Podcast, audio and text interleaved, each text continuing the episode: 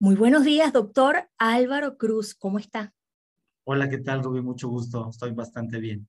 Qué bueno, yo estoy encantada. Si la gente supiera la plática tan amena que tuvimos antes de comenzar esta grabación, bueno, pues ya estuvieran todos felices. Doctor, usted es geriatra, tanatólogo y psicogerontólogo y se encuentra en este momento en la ciudad de Orizagua, en Veracruz, en México. Y la productora mm, eh, de este espacio me habló de usted, me habló de su canal de YouTube maravilloso que se llama Geriatría con Sentido, que se los recomiendo muchísimo porque usted vaya que se ha dedicado a compartir información interesante y valiosa. Ella fue la que me habló de usted. Y entonces eh, corrí yo la voz aquí en la estación de radio de que iba a entrevistar a, un geriatra y bueno, surgieron un montón de, de, comentarios de la gente. Entonces yo dije, bueno, pues vamos a hablar con el doctor y escogimos, doctor, un tema bien importante. Vamos a hablar un poquito hoy sobre lo que es la vejez infeliz, la vejez inconforme eh, con esos adultos mayores que llegan a esa etapa de la vida tan bonita y que no la pueden disfrutar por una u otra circunstancia. Doctor, yo me imagino que usted en su consulta ve esto con muchísima frecuencia. De, de hecho, es un problema que me orilló. Yo inicialmente fue eh, soy geriatra, pero Después mis estudios se tuvieron que extender hacia la tanatología y psicogerontología precisamente porque yo veía que a pesar de que físicamente estaban bien en la etapa de vejez, me di cuenta entonces de que no tenían una vejez exitosa. Yo decía, bueno, ¿qué es lo que está sucediendo? Si físicamente están bien, aparentemente no tienen muchas enfermedades, yo veía a la persona y la veía, como decimos, infeliz, algo, algo no le, no le, algo le molestaba, ¿sí? Entonces yo decía, bueno, ¿qué es lo que sucede? Entonces me tuve que extender a mis estudios para poder entender entonces que el aspecto físico del adulto mayor no es suficiente, y repito, no es suficiente para que nosotros vivamos la etapa de vejez exitosa. Ahora, es importante hacer una diferencia entre lo que es envejecimiento y lo que es vejez, porque no es lo mismo. El envejecimiento es el, el, el, proceso fisiológico corporal del envejecimiento, o sea, envejecimiento del cerebro, envejecimiento de los pulmones, del corazón, es algo que sucede. Pero la etapa de vejez, que está determinada dependiendo del país en donde estemos nosotros, pero eh, habitualmente es arriba de los 60 años para arriba, esa es la etapa de vejez. Es como si hablo de la etapa de la infancia es una etapa de infancia, adolescencia, un adulto joven y el adulto mayor. Entonces, física envejecen saludablemente aparentemente, llegan a la etapa y, viven su etapa, pero la viven mal. Entonces dije yo, bueno, ¿cuáles son los problemas que habitualmente hacen que la vejez sea algo, pues, no satisfecho, algo infeliz?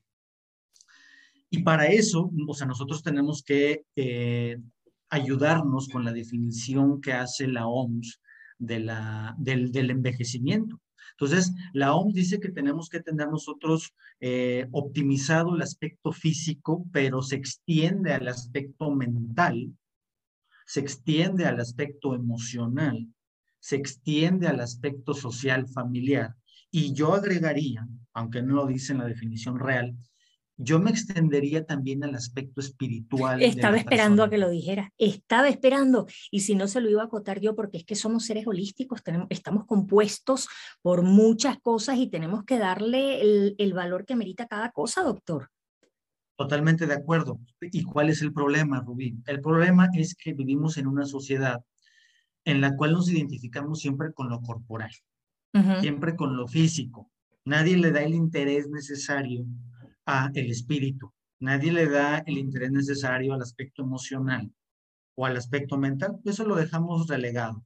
Como siempre vivimos así y llegamos al envejecimiento y creemos que los problemas que van a surgir en la etapa de vejez los voy a solucionar con el cuerpo, con lo físico, con el trabajo, con el sudor, con lo económico, con hacer las cosas siempre duro, y nos damos cuenta de que entonces esa etapa física ya está pasando. Está pasando la etapa física, pero hay otros aspectos u otros dominios del ser humano que van creciendo conforme vamos envejeciendo. ¿Cuáles son esos dominios? el aspecto espiritual, el aspecto emocional, el aspecto mental. Eso es lo que va creciendo. Tenemos muchas posibilidades en el envejecimiento, pero la mayor parte de las personas dicen, no, doctor, no, no, no, doctor, yo para qué voy a andar trabajando el espíritu, ¿qué es eso? A, mí, a mí no me importa el espíritu y las emociones, ¿eso qué? Estoy triste y ya tengo 10 años de estando triste, yo no voy a trabajar eso nunca. Es que tengo pensamientos, este, creencias negativas sobre la vejez. No, doctor, a mí nada más deme mis pastillas y ya yo no tengo ningún problema. Entonces, cuando nos negamos a los, a los otros dominios que son importantes en la etapa de vejez para tener un envejecimiento saludable, entonces la vejez, por supuesto, que no se vive de manera exitosa.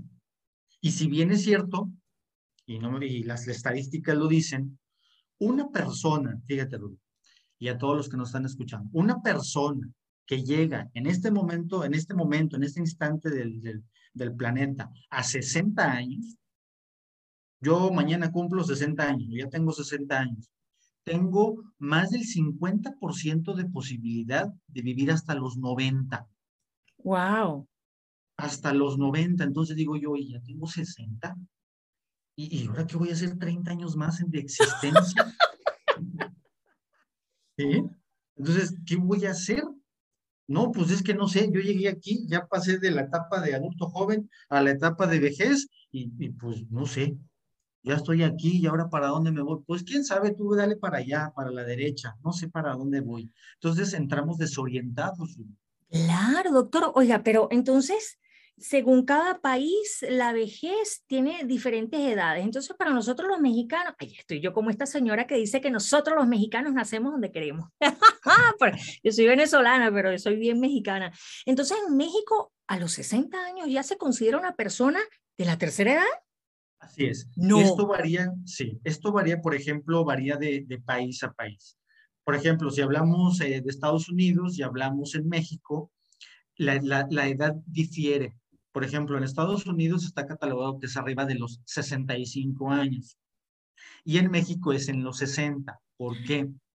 Esto, quiere, esto tiene que ver con el, obviamente, con un país ya sea de primer mundo o un país de tercer mundo, ¿no? Y tiene que ver con los accesos a los servicios de salud, a los tipos de medicamentos que tiene cada tipo de país. Entonces, en México todavía no estamos preparados para enfrentar la ola de tantos adultos mayores. Entonces, la calidad de vida de las personas se va deteriorando más tempranamente. Entonces, por eso yo los tengo que tomar desde los 60 para no perder más tiempo en mejorar la calidad de vida de la persona.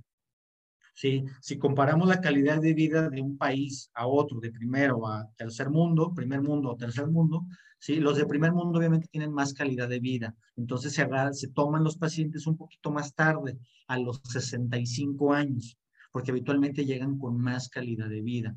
Entonces, para no perder tiempo, nosotros los tomamos a los 60 y empezamos a hacer todas las intervenciones que, bueno, hace un geriatra o un gerontólogo.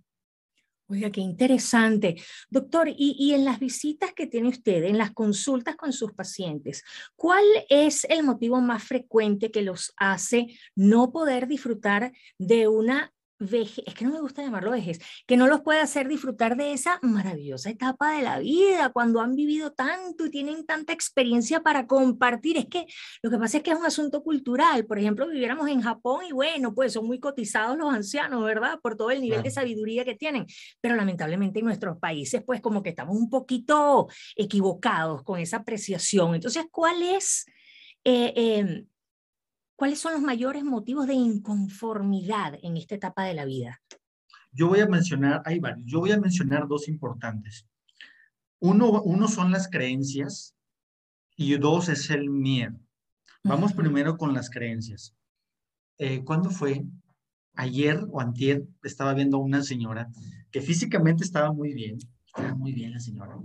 Y a la señora le gustaba mucho este, bailar, ¿no? O sea, le gustaba bailar.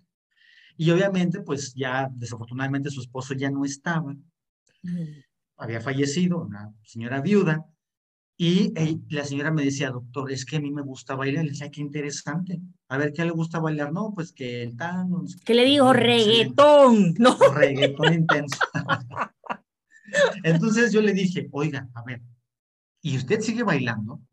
¿O lo sigue haciendo? Porque yo la veo, la estaba viendo, yo la veo bien. O sea, no la veo que esté usted con dolor, con bastón. No, doctor, no. Y ahí empezamos.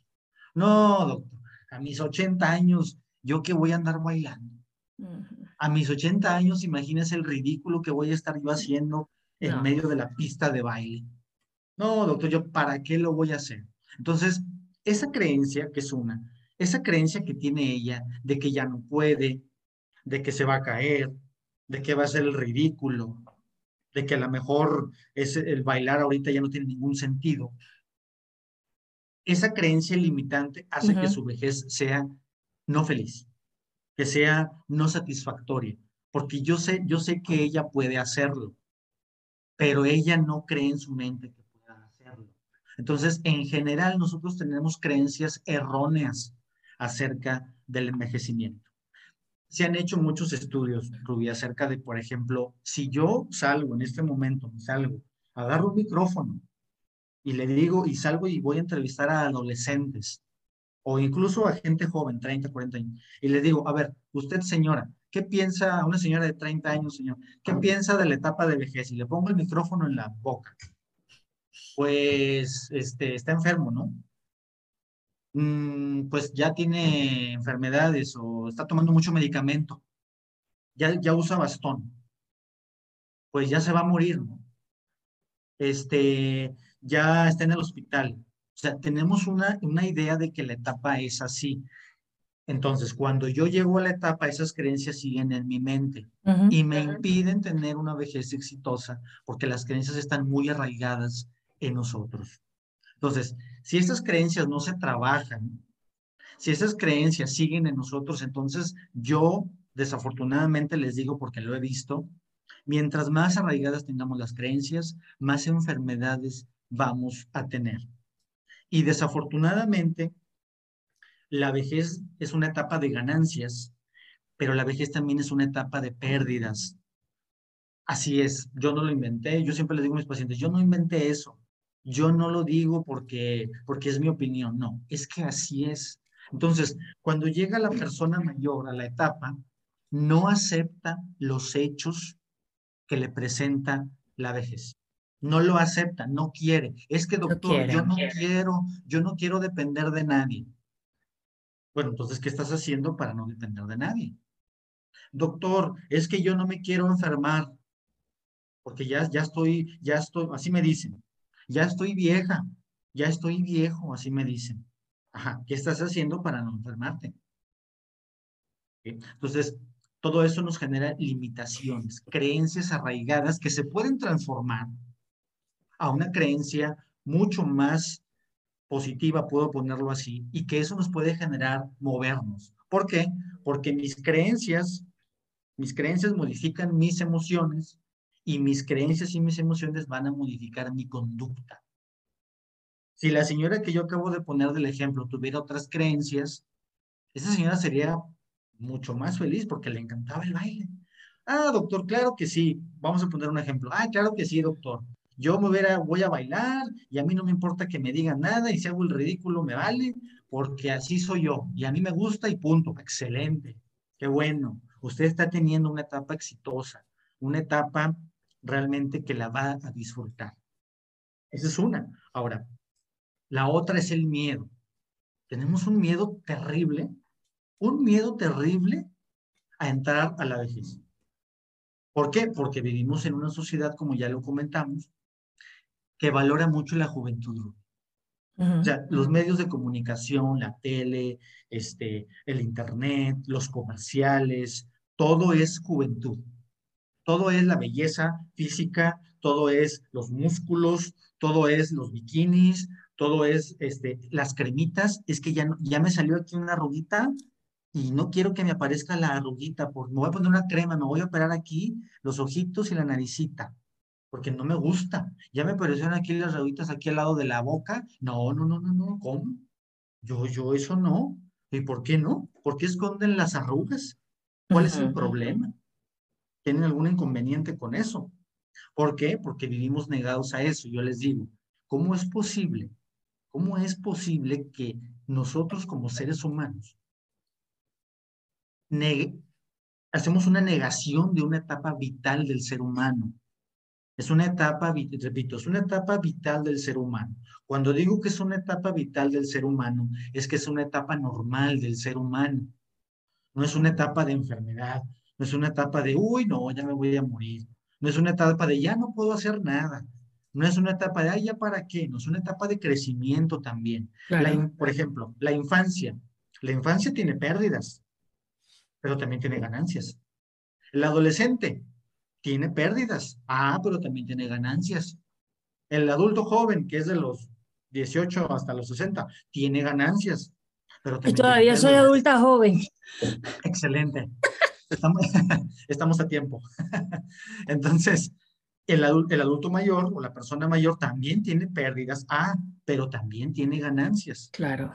Entonces, el enfoque que yo le doy a mis pacientes es, a ver, señor, señora, no se enfoque solamente en la pérdida. Enfóquese en las ganancias. Y cuando nos enfocamos en las ganancias, yo le auguro, le aseguro que su etapa va a ser exitosa. Hay algo bien importante, doctor, que muchas veces eh, es, que, es que usted tiene tantos temas interesantes en su canal. Yo decía, Dios mío, ¿cómo hacemos aquí entre la productora y yo para escoger un tema? Hay, un, eh, eh, hay un, uno de sus podcasts habla sobre la crisis de la mediana edad. Otro habla sobre lo abusados que son los abuelos en el momento en que los hijos le piden que les cuiden a los nietos. Otro también habla acerca de la relación que puedes tener con tu familia, que te vayas preparando para la vejez. Entonces yo decía, Dios mío, tengo aquí un compendio de temas que yo no sé qué escoger, pero entonces decidimos eh, hablar de esto porque eh, también es cierto que es bien importante abordar estos temas antes de llegar a la etapa de la vejez para que podamos entonces ir viendo dónde están la mayoría de los fallos y que tratemos ahora de ir trabajando en esos aspectos para que como que para ir canalizando todo a tener una vejez más feliz. Porque, por ejemplo, yo le digo a mi mamá, mi mamá tiene 88 años y, y una de las cosas que, yo trato siempre es de mm, decirle cosas que la hagan sentir la hagan sentir, que, la, que le hagan saber lo importante que ella es. No es que la hagan sentir, es que es importante. Entonces, cosas como, por ejemplo, eh, yo le digo, tú tienes, vaya, la inmensa fortuna de que tus tres hijas, todas quieren que vayas a visitarlas a sus casas por los seis, ocho meses o un año que pases en casa de cada hija. No todo el mundo tiene esa, esa fortuna, ¿no? Porque hay unos, unos ancianos que no tienen una buena relación con sus hijos. Y fíjate, tú tienes esa maravillosa oportunidad. Cualquiera de tus tres hijas, a donde tú vayas, todas estamos desesperadas porque nos venga a visitar. Igual cuando ella viene a visitarnos, la última vez, ponga, ella tenía 87 años, mi hijo 10 años. Entonces, de repente, pues yo decía, tengo que ir un momento a la tienda, voy a comprar algo rapidito, mami, por favor, échale un ojo al niño. Échale un ojo. Sí, mija, tranquila, que aquí yo me quedo y te lo cuido. Eh, ella no se imagina, doctor, lo importante y lo valioso que es eso para mí. Eso, es una ayuda inmensa, que yo pueda ir un momento a la tienda, porque es que mi mamá, gracias a Dios, pues está con sus facultades completas, ¿no? Y ella me puede ayudar cuidándome un momentico al niño. Yo creo que eso debe ser muy favorable, ¿no? Para el adulto mayor, que pueda eh, eh, escuchar y que pueda sentir que le están valorando el aporte que hace, sea cual sea. Totalmente, o sea, totalmente. De hecho, una de las funciones de la familia en general o del cuidador o cuidadora que está con un adulto mayor es motivarlo precisamente a que pueda hacer actividades cotidianas. Pero una parte fundamental es que la historia de ese adulto mayor sea valorada, sea respetada, ¿sí? Y sea otra vez retomada por, esa, por ese familiar o ese cuidador. Y entonces el adulto mayor como sabemos, cuando empieza a recordar todo eso que hizo, lo importante que es, cómo educó a sus hijos, lo, el trabajo que hizo, todo el esfuerzo que hizo anteriormente y ahora. Entonces él se empieza, él o ella, el adulto mayor, empieza a ahora sí que como pavo, ¿no? Empiezan a salir todas las plumas y se siente con una autoestima muy elevado. Claro. Entonces, la función de, las, de los cuidadores de la familia, hijos, hijas, es elevar el autoestima del adulto mayor a través de valorar lo que es actualmente y todo lo que hizo en el pasado, todo lo bueno que hizo en el pasado, para que entonces, en el momento en el que está viviendo ahorita, pueda tener también una vejez con mucho más autoconcepto, pero también con autoestima. Y está más que claro que un adulto mayor con autoestima mm. jamás en la vida va a caer en depresión y jamás en la vida va a caer en ansiedad y jamás en la vida se va a creer menos porque tiene una buena red de apoyo. Muy importante eso. Sí, doctor. Y entonces, eh, vaya, es que también cada cabeza es un mundo y por supuesto que todas las, las los sentimientos que tenemos vienen de la calidad de nuestros pensamientos, entonces aquí el detalle está en controlar lo que pensamos, pero no es tan fácil, no es tan fácil y a la vez es muy fácil. Entonces las cosas más fáciles de la vida se nos complican muchísimo porque son tan fáciles que como que no somos capaces de verlas. O sea, lo que tienes que hacer es controlar la calidad de tus pensamientos. Ah, pero ¿cómo? Es, ok, en, digamos en, filosofía o en logoterapia, que también son herramientas que me han ayudado mucho, nosotros, incluso los mismos estoicos lo dicen, la filosofía estoica en donde tenemos que tener un control emocional y todo, nos mencionan entonces que nosotros durante el día tenemos miles de pensamientos durante el día, ¿no? Entonces, como personas, y de aquí viene la frase, que es más difícil controlarnos a nosotros mismos que a los demás. So, tenemos que ser capaces de hacer una, primero, una autoconciencia. O sea, si yo digo, vamos a poner un ejemplo, este, no sé, no me gusta usar bastón. Es un ejemplo, ¿no? Pero si yo no detecto ese pensamiento, toda la vida voy a seguir diciendo, ah, no me gusta usar bastón, no me gusta usar bastón, no me gusta usar bastón. Pero si soy una persona, un adulto mayor, autoconsciente, y hago conciencia, digo, a ver, a ver, a ver, a ver, ¿por qué estoy pensando que, que, no me gusta usar bastón? ¿De dónde viene eso? Pero eso requiere mucha conciencia, doctor. Claro. no, no cualquier persona es capaz de decir, ay, a ver, ¿por qué estoy pensando eso? A ver, déjame ver de dónde viene. Me voy a sentar a escribirlo y a analizarlo. Es complicado. Sí. Es complicado. Entonces, cuando hago autoconciencia, ya lo detecté. Y el segundo es autodistanciarme. ¿Esto qué quiere decir en filosofía? Es que yo mismo tengo que verme, por así que ver mi pensamiento desde afuera y decir, a ver, tú mismo, ¿de dónde viene este pensamiento? O que viene porque me tocó ver a uno de mis familiares que usó bastón y, mm, ah, y se cayó y le fue mal. Ah, entonces por eso es tu creencia de que a ti no te gusta usar bastón, porque te tocó una mala experiencia previa. Pero el hecho de que hayas tenido una experiencia previa mala, por así mencionarlo, no quiere decir que sea el general o que sea lo generalizable. Entonces te autodistancias, tú mismo te autocriticas, tu mismo pensamiento, y ya cuando haces la reflexión, en el tercer paso es entonces tomar una postura diferente.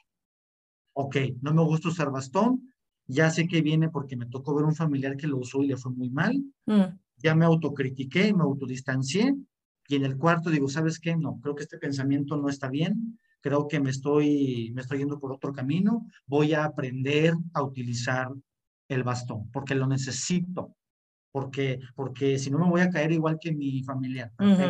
Tomo una postura y tomo acción. Así más o menos se detecta un pensamiento, ¿sí?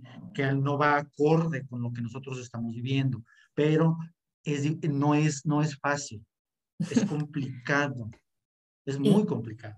Sí, doctor, y yo creo que es imprescindible comprender que nuestro cerebro no puede pensar en dos cosas al mismo tiempo. O sea, puede hacer cambios rapidísimos, pero dos cosas al mismo tiempo no las puede pensar. Entonces yo creo que es una herramienta valiosísima que logremos identificar algún pensamiento que nos está generando una inconformidad e inmediatamente tratar de pensar en algo hermoso. Así lo recomendaba Jesús. Disculpen ustedes aquellas personas que no, no tengan esta tendencia religiosa, pero es mi referente, pues, ¿no?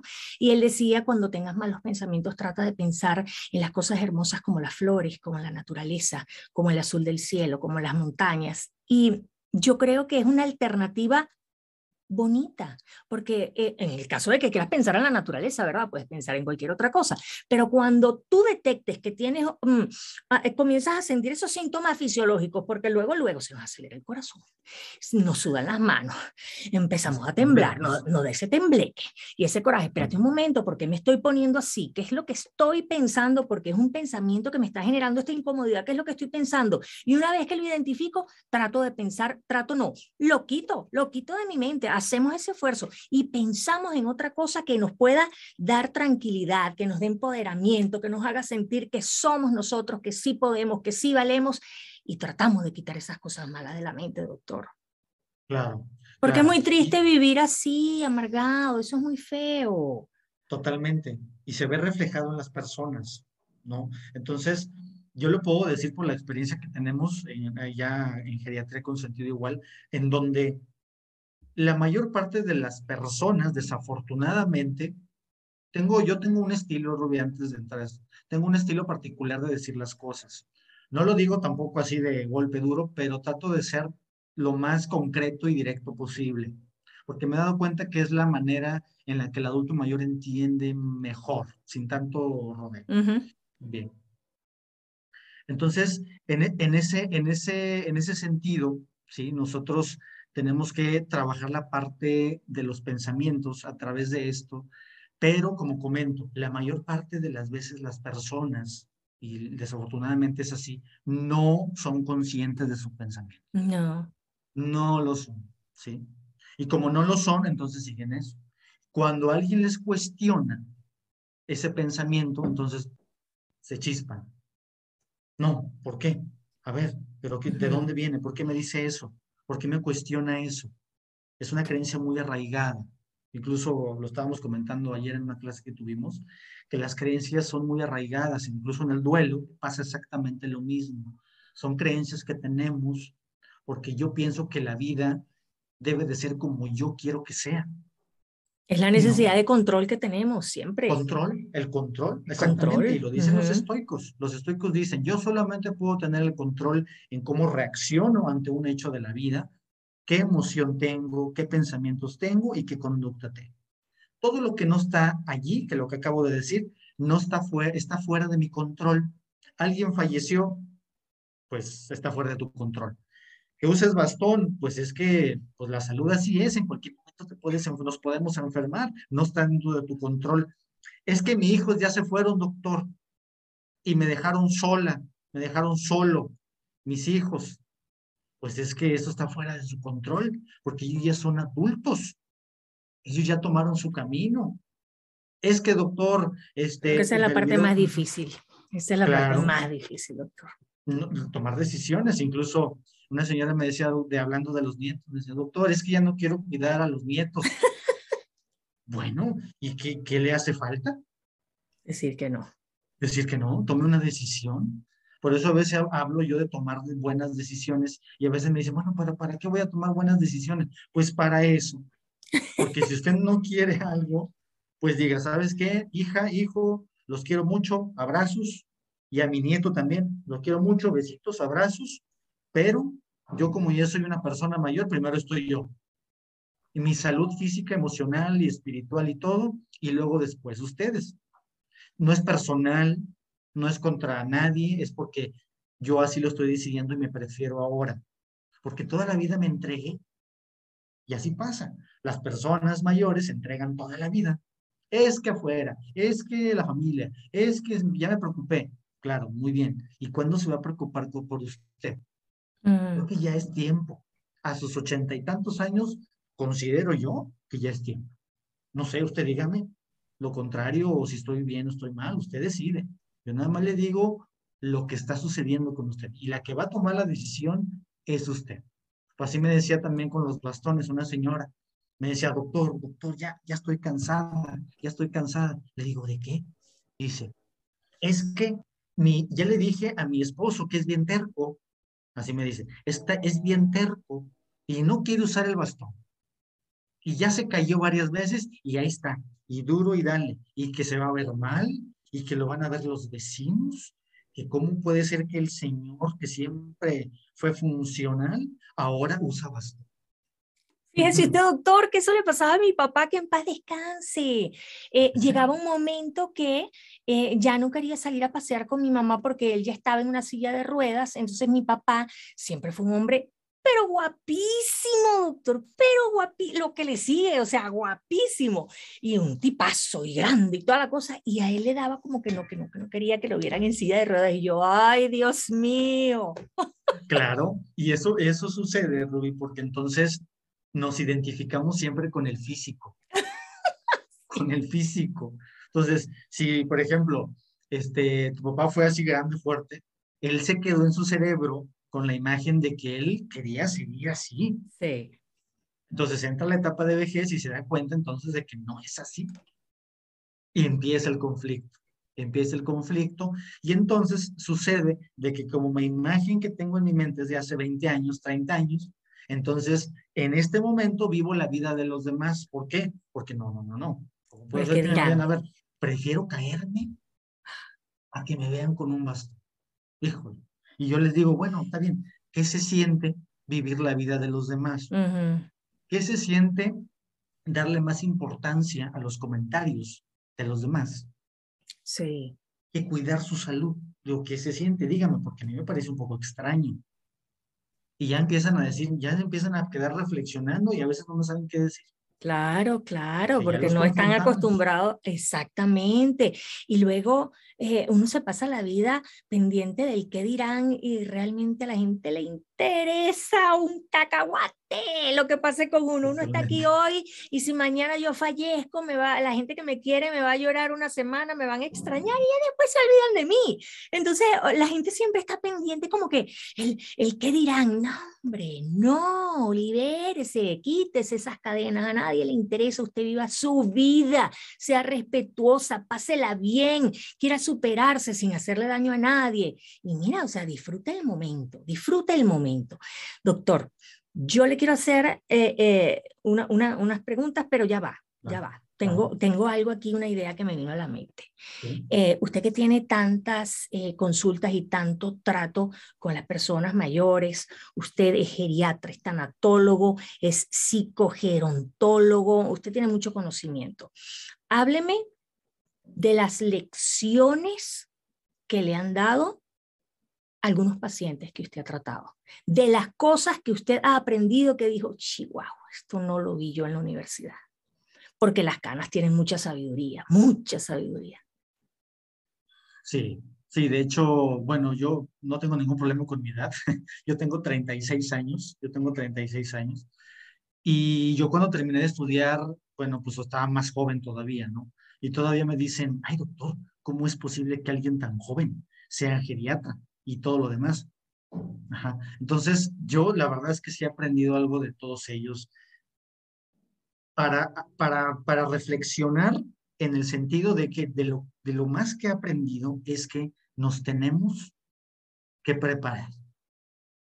O sea, yo cuando veo a las personas y no se preparan y sufren por algún momento, yo me pongo a pensar, entonces es necesario que desde jóvenes, y jóvenes digo 30 para arriba, ¿sí? 30 en adelante, nos preparemos para la etapa. O sea, nos tenemos que preparar.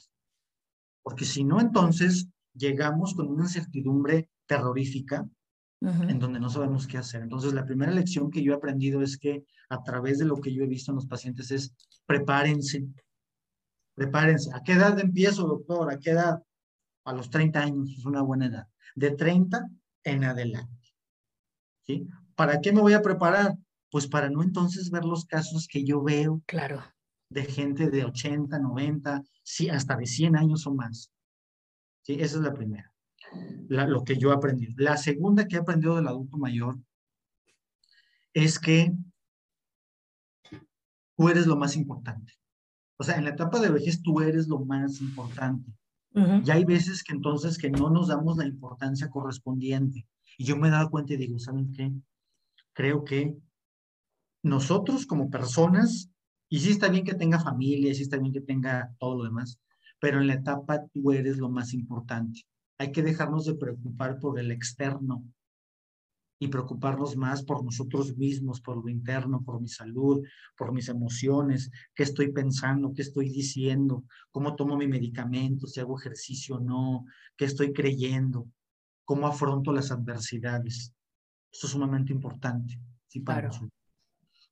Entonces, creo que la sabiduría incluso de las, de, las, de las personas mayores, de todo su conocimiento que ellos tienen, obviamente yo también he aprendido muchísimo de eso, de, sus de sus profesiones, de cómo conocieron a sus esposos, esposas, de los hijos, de cómo consiguieron tal eh, la casa, a dónde han viajado, este, por ejemplo, personas que les gusta bailar, he conocido músicos, he conocido no sé, pilotos aviadores, de muchísimas, herreros, campesinos, de todo he aprendido. Entonces, creo que la experiencia de ellos es muy transmisible para, para, realmente las personas que están interesadas en esto. Tomo la experiencia y la transformo para yo aplicarla en mí mismo como una persona más joven, ¿no?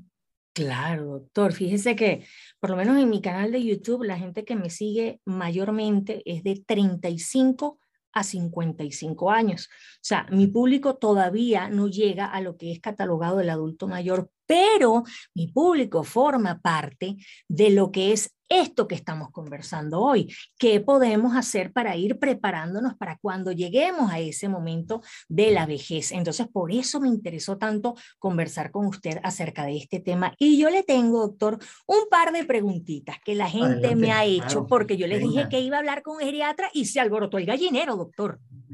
Adelante, aquí les respondemos. Mire, eh, Ok, una señora me dijo que cómo pueden hacer para que los adultos mayores logren entender si es que llega ese momento en que haga falta llevarlos a algún sitio de cuidado, porque los hijos tienen que trabajar y entonces no pueden disponer del tiempo completo para poder atender al adulto mayor en la casa. Entonces hay, hay, hay, hay ancianos que se lo toman muy mal, hay otros que se lo toman, bueno, está bien, vamos. O sea, yo, yo lo veo así como, como que igual cuando tú tienes un bebé y te tienes que ir a trabajar y lo llevas a un lugar para que te lo cuiden porque tienes que trabajar, yo lo veo más o menos similar cuando es una persona ya adulta que tú no la puedes cuidar, la puedes llevar a un lugar para que te ayuden a cuidarla, pero, pero no desatenderla. Pero bueno, en fin, doctor, esa era la pregunta. Esta señora estaba consternada y me decía, ¿cómo puedo hacer? Porque es que mi mamá no agarra la onda. Bueno, realmente en, esa, en esa vertiente hay varias cosas. Primero, primero estoy yo, o sea, como adulto mayor estoy yo necesito preservar en la mayor medida del tiempo posible mi estado de salud físico. ¿Sí? ¿Por qué? Porque entonces, si ya estoy dependiente o ya no me puedo mover y todo esto, entonces en algún momento, pues me van a tener que o dejar solo en la casa o trasladarme a un lugar de, de un asilo, ¿no? Una casa de, de cuidado de adultos mayores. Entonces, lo primero que debes de hacer es trata de tener tu salud física lo más sano posible, porque si no, entonces vas a caer en dependencia muy pronto y va a pasar esta, este inconveniente. Ok, esa es la primera. Ahora, segundo, hay que entender que el adulto mayor necesita, necesita entender que los hijos en algún momento o los nietos van a partir o van a irse. Entonces, vivir dependiendo de ellos o de lo económicamente o de los cuidados, eso puede ser bastante enfermizo, ¿sí? Una manera de prepararte, y por eso nos tenemos que preparar, no es llegar a aquí a los 60 y digo, pues ahora, ¿quién, ¿quién, me va a cuidar? No. Ahora, sí, ¿quién? Gritando, ¿quién me cuida? Es desde antes. Exactamente, desde antes, por eso nos tenemos que preparar. Usted, de los 30 a los 60, yo ya tengo quien, más o menos busco quién ya me va, puede cuidar. Ok, ya yo ahorré dinero, ya tengo un dinero para entonces yo tener un cuidador que si no quieres moverte a un asilo, porque es, aceptable que yo no me pueda mover a un asilo, entonces tener una, una reserva de dinero para yo entonces tener alguien que me cuide. Ay, bueno, ya ahorré mi dinero, ya yo alguien pagado y listo, y no dependo de nadie. Eso sería lo ideal. Pero en el caso que me está presentando ahorita, me están presentando, entonces no hay manera, ¿sí? De, de, de convencer. O sea, si ella no quiere irse a un asilo, y aquí viene la gerontología de libertad y de responsabilidad. Señora, hija, a ver, mamá, mamá, no puedo cuidarte, vamos a, vamos a actuarlo. Mamá, no puedo cuidarte. Pero ¿cómo que no me puedes cuidar si yo te cuidé a ti toda la vida? Claro, claro, madre, pero ahora yo no puedo cuidarte porque tengo mi familia y tengo que trabajar. Ah, la no. opción que te doy es que te puedo llevar a un asilo. Esa es la, la opción que yo te puedo dar porque es más sano para ti. ¿Qué me dices de eso? No, no, yo no, No, quiero porque ahí voy a estar con gente que no conozco. No. Madre, madre, yo te quiero mucho, madre. Yo te quiero mucho, te respeto, eres mi madre. Pero yo no te puedo convencer de algo que tú no quieres. Porque si voy y te llevo al asilo, Te va a- te vas a enfermar, te vas a enfermar más. Y tú ya eres una persona adulta, madre. Ya sabes que si tú tomas una decisión, no es porque yo sea yo el culpable o alguien más, no. Es que tú estás tomando la decisión. Desafortunadamente nos, idea- nos ide- idealizaste, madre. Y nos vamos a tener que ir. Entonces, tú decides si te quedas en el asilo o te quedas acá. Pero la decisión es tuya y no es mía. Si te quieres quedar aquí, perfecto. Asumirá la consecuencia de quedarse probablemente sola y vivir su soledad. Porque así lo decidió. No es porque, ay, ustedes qué malos son mis hijos, yo que los crié y les di todo. Ujú. O no se lo pedí incluso. Así, así de confrontativo se tiene que ser. ¿Se quiere quedar allí en su casa? Sí, me quedo, perfecto. Nada más que, a ver, le, le recuerdo, madre, no vamos a estar todo el tiempo, puede ocurrir un accidente, se puede caer, vamos a ver quién, si no puede hacer sus cosas, vamos a ver quién le hace de comer, vamos a ver quién la puede movilizar. ¿Está de acuerdo con todos esos inconvenientes? Sí, responsabilidad y libertad, libertad de decidir y responsabilidad de esa decisión. Punto. No, ¿sabes qué? No, yo no estoy de acuerdo, no, porque me puede pasar un accidente. Ya que entré en razón. Ok, entonces se va usted a la silla. Pero también allá, allá ciertos inconvenientes, pero allá va a haber más personas, allá la van a cuidar, allá va a haber, no sé, enfermeros, va a haber personas de su misma edad, va a haber actividades de su misma edad, etcétera. Entonces, el adulto mayor, y por eso otra vez es importante, tienen que saber decidir. Si no sé decidir, entonces me quedo con él. No, no, porque ustedes son bien malos, mis hijos. Ustedes son bien malos y yo no me voy para allá por los míos. Y ahí me quedo. Ay, Entonces- Álvaro, es que, es que, es que eh, me acaba de cambiar el, la, la- la- fíjate tú, o sea, le diste una vuelta completa a lo que es, cómo debe tratar el hijo ese tema con el adulto, con el, con el, con el anciano. Pero es que el que se tiene que preparar para eso es el anciano, no el hijo. El adulto mayor es el que tiene que estar preparado. Por eso, en uno de un curso que voy a sacar posteriormente, uno de los elementos más importantes para envejecer es adaptarme.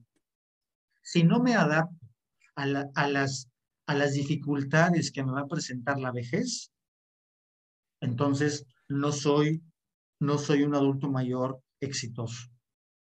La mi vejez no es exitosa porque no me adapto, porque cuestiono todo lo que sucede afuera, porque no me gusta, porque yo siempre he sido Ujú. así, Sí. porque me, me resisto. Entonces, ¿dónde está la adaptación? ¿Dónde está el soltar? Tantos ejemplos que puedo poner de adultos, sobre todo, bueno, en este caso, mujeres, que siempre han sido las, las jefas, las que mandan, las que tienen a todo el séquito de Sí. hijos e hijas alrededor, y como ya no los pueden tener, ¿para qué? Se enferman, se ponen deprimidas, todo el día dormidas, se enojan, no comen, no, no quiero, estoy enojada. ¿Por qué? No sé, no, no sé. Ya investigando, ah, es porque usted no, si usted quiere a sus hijos de 40, 50 y 30 años, los quiere allí, al pie del cañón. Sí. Ah, caray. Pero resulta que ellos son personas ya independientes, ya toman sus decisiones y se tienen que ir en algún momento. sus hijos están fuera de su control. No los puede controlar. Y, yo les digo, ¿por qué quiere controlarlos a ellos y ni siquiera puede controlarse a sí misma?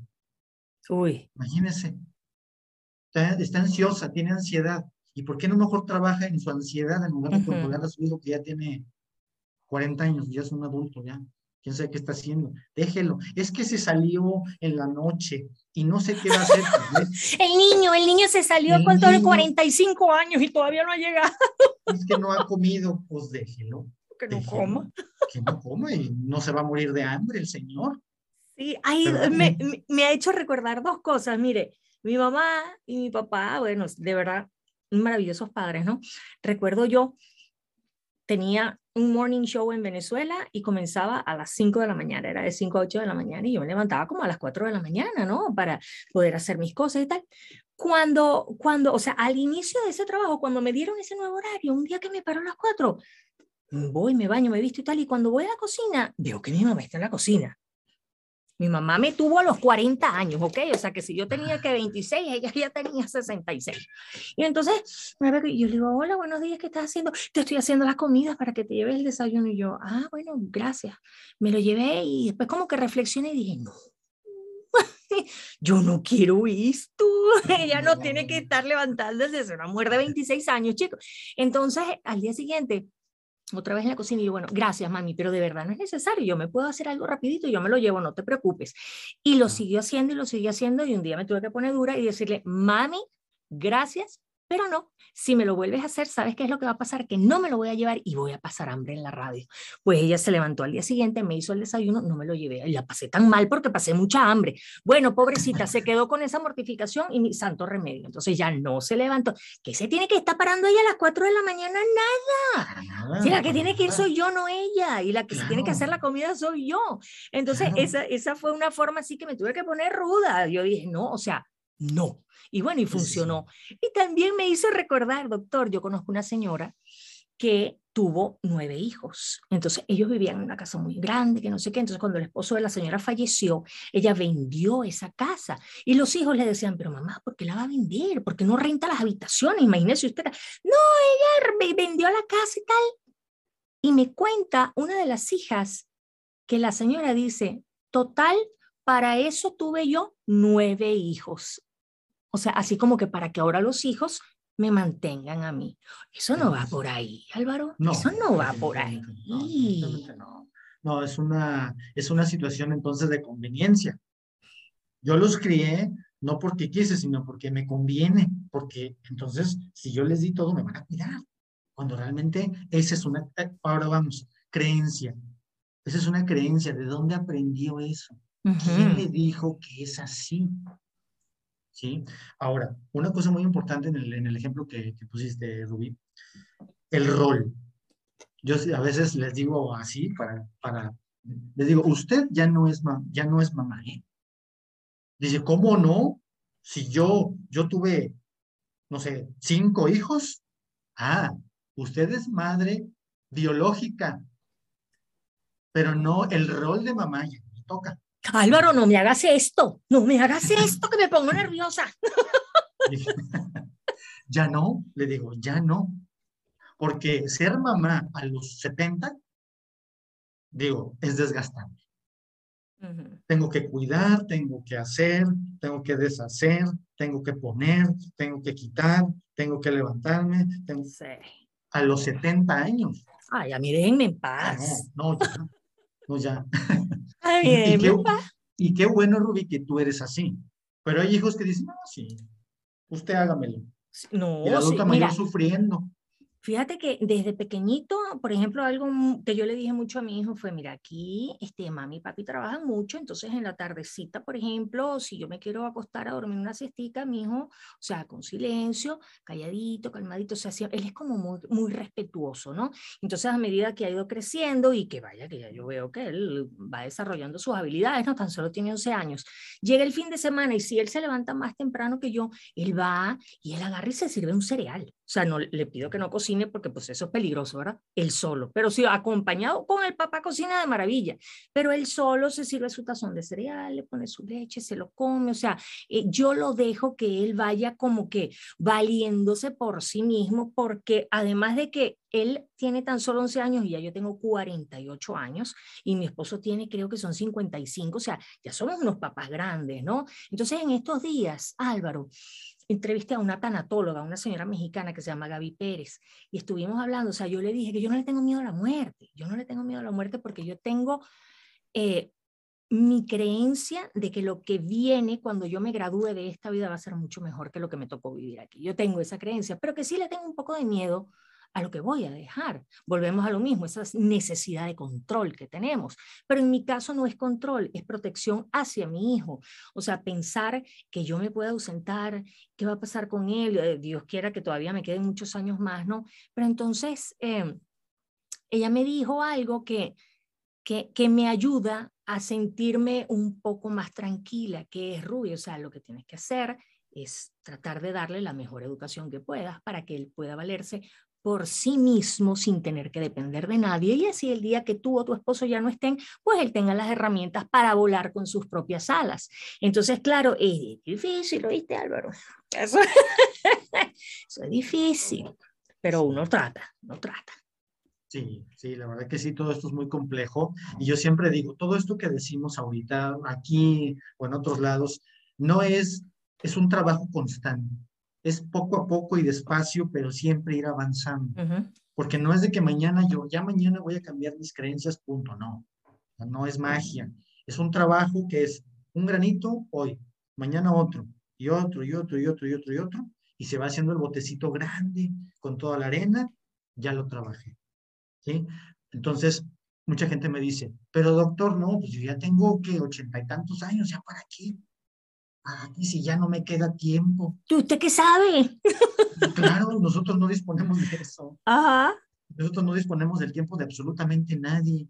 Dice, me dicen, es que no me queda tiempo. Le digo, espérenme, no nos queda tiempo, pues no sabemos ni siquiera yo.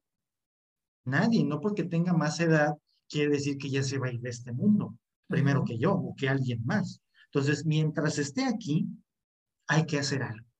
Es que ya me voy a ir, ¿cuándo? No lo sé. Entonces, ahorita, hay que trabajar ahorita porque todavía estamos aquí. Y mientras estemos, hay que seguir creciendo personalmente. Ay, es muy interesante, Álvaro, es muy interesante. Ya para despedirnos, doctor, por favor, háblenos de sus redes sociales, de sus consultas por internet, ah, platíquenos. Bueno, estamos ahorita en el canal de YouTube, que ha crecido muchísimo. Eso está buenísimo ha crecido mucho, mucho. Y usted se este esmera, hasta agarra su, su eh, eh, pizarrón, no, el, mm, ¿cómo se llama? El, pizarrón. Sí, que, que, lo pasa así, usted escribe sus ejemplos, de verdad que habla bien claro. Claro, y entonces, el, bueno, el canal se llama Geriatría con Sentido. Con sentido. ¿Por qué Geriatría con Sentido? Porque trabajamos precisamente el encontrar el camino, el darle el sentido al envejecimiento.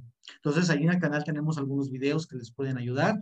Estamos también en Instagram, estamos en Facebook también como Geriatría con Sentido. Y mira, Rubí, la verdad, ya sabes que ahora nos tenemos que adaptar a las redes sociales. Claro. Yo tengo un canal en TikTok que se llama Doctor, de, se llama DR, de Doctor guion bajo Ser, Doctor Geria Ser en donde hago una serie de videos cómicos, hago bromas acerca del, de yo como médico geriatra, de, de la geriátrica, del geriátrico, de los cuidadores. Entonces veo, hay videos ahí cómicos de todo, para que se den una, una bromita ahí, estén riéndose un poco, métanse a dr-geria-ser, son, es, es, un canal de broma, porque así es TikTok, no hay más, sobre adultos mayores. No, Pero es que está bien, el, humor es una maravillosa herramienta para llegarle a la gente, claro que sí, doctor. Entonces, ahí vayan a verlo, disfrútenlo, no se vayan a ofender porque a veces hay unas palabritas que se van a pero es parte de la plataforma y nos tenemos que adaptar. Así como el adulto mayor se tiene que adaptar, nosotros también tenemos que poner el ejemplo y nos tenemos que adaptar también. Porque todo lo que digo No lo digo nada más de aquí para afuera, ¿no? Es porque yo también lo hago todos los días, yo también trabajo en mí mismo, yo también me expongo, entonces, si yo lo hago, los, las personas que se acerquen conmigo como pacientes, como cuidadores, como sea, también es importante que lo hagan.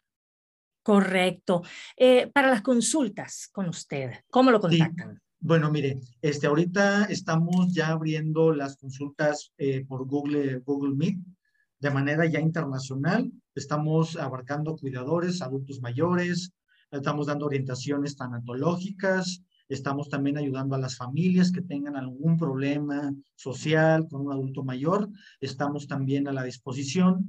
Nada más es cuestión de que nos manden ustedes un mensajito ahí en Facebook, en, en, el, en el chat. Y si ustedes quieren una orientación conmigo de manera directa, obviamente personal, ya yo les mando toda la información para que puedan estar en contacto conmigo. Muy bien, doctor. Qué maravilla. Muchísimas gracias por su tiempo. Yo aprendí un montón aquí hoy y espero que la gente que, que nos vaya a ver y a escuchar también aprendan. Y si tienen alguna pregunta, por favor que le escriban, que se sientan con confianza, porque de eso se trata, de, de retroalimentarnos, de aprender, porque las personas mayores tienen muchísimo que enseñarnos, muchísimo, de verdad que sí. Le agradezco mucho por su tiempo, doctor. Espero que tenga un día fantástico y una vida maravillosa.